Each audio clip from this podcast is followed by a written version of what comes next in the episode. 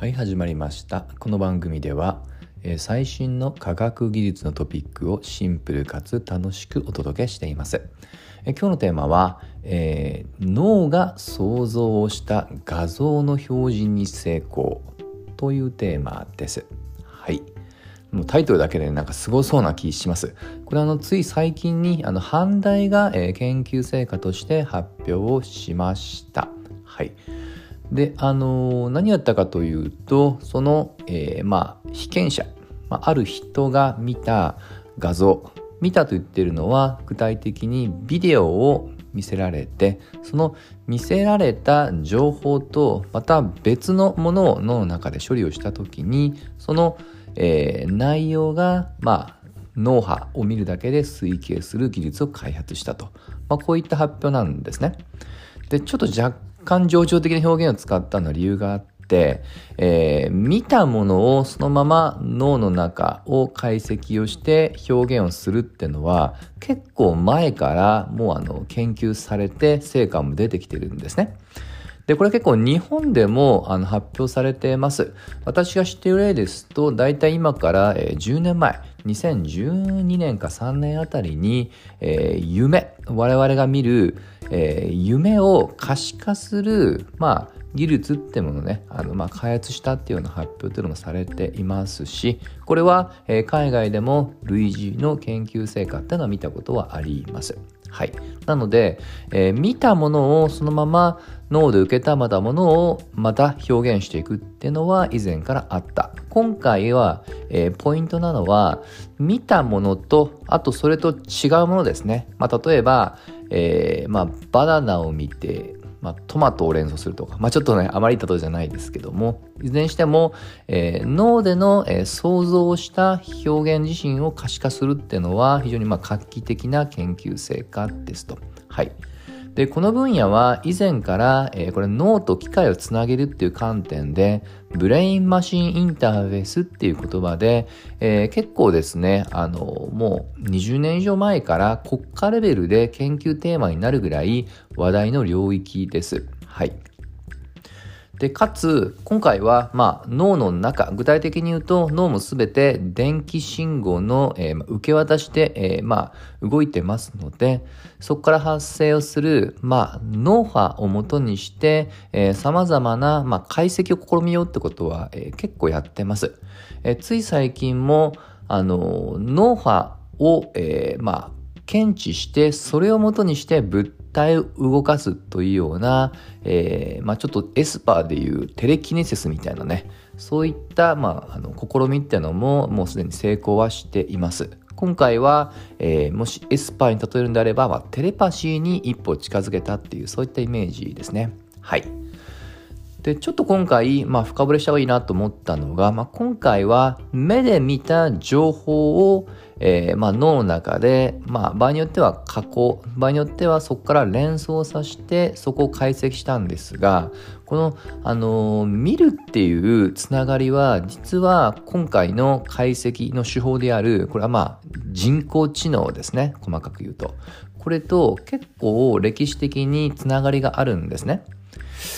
そもそも我々が目で何かを見るっていう仕組みなんですけども超シンプルに言うと、えー目の中にある網膜の、えー網膜で、えー光信号をまずはキャッチしますと。これファーストステップですね。でこの後面白いんですけどもその情報を脳の中のどっかに、えーそのまま、えー分けあの渡すのではなくそこから各要素ごとに、えー分解をして情報を引き渡すんですよ。これ私もちょっと初めて聞いた時びっくりしました。その要素っていうのは例えば見た情報の大きさ傾きまたは色とかそのように要素ごとに分解をしそしてその、えー分解した単位で脳で処理する場所違うんですって。はい。そして、えー各部位ごとに、えーある意味並列処理した結果ってものがまた脳の中の、えーまあ、一つの箇所に、まあ、寄せ集まってであとは我々がまあ知的な情報処理をする、まあ、大脳進出と言われているような一番外側のところですね。この辺りで統合的に処理をされて我々がものを見たってことをイメージするという作用につながると。まこういった形でえー、まあ、分離され、並行され、そしてまた統合的に処理すると。こういったプロセスっていうのは、実は、えー、今、人工知能の主流は深層学習になってますが、この深層学習の初期モデルの発想のアイディアとして、これ実は、えー、貢献してるんですね。はい。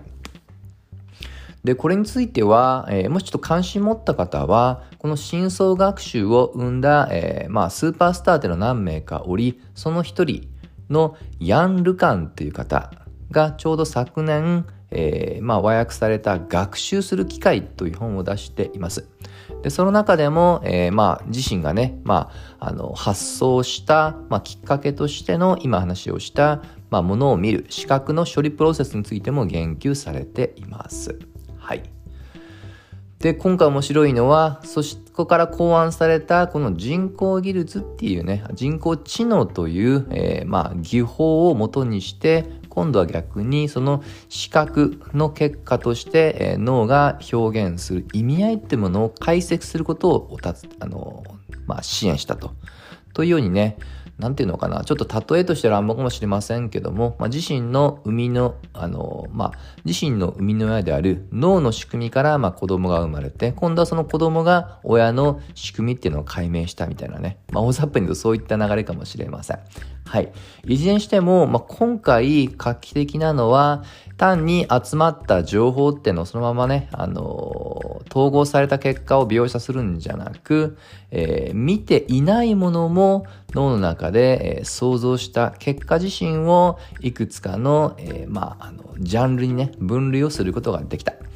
で、今回なんですけども、まあ、ジャンルって言っても、あある程度絞られたもので、例えばその言葉とか風景とかね、まだまだ荒いジャンルのま分類です。で、おそらくこれは、ま、今後、まあ、一つの原理ってものがね、あの、まあ、解明までいかないですけども、手法っていうのを確立されましたので、おそらくはこれからは、その、えー、見た情報自身が何を意味をするのか、このあたりのマッピングの、えー、まあ精度、まあ、例えるとその地図っていうんですかね、地図を作る精度が、えー、より高い解像度のものが使われていくと思いますので、え、まあこれね、なかなかあの、まあ、あのいろんなあの想像ができるんですけどもあの脳で想像したことが結構高い精度で表現するっていう日が、まあ、来ても全く、えー、おかしくはないです。はい。ね。まあこれ本当あの、いろいろと注意しなければいけないこともありますよね。もしかしたら将来的にはね、今の、えー、まあ、ウェブに載ってるね、情報とかのプライバシーの問題とかね、結構欧州中心に以前から、えー、まあ、取り立たされています。最近あの、ウェブの広告とかもね、結構制御、あの、コントロールされてたりしますよね。安易に出さないようにとかね。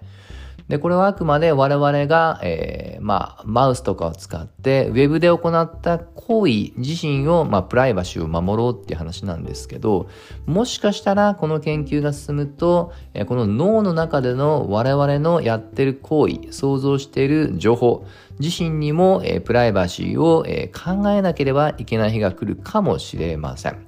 はい。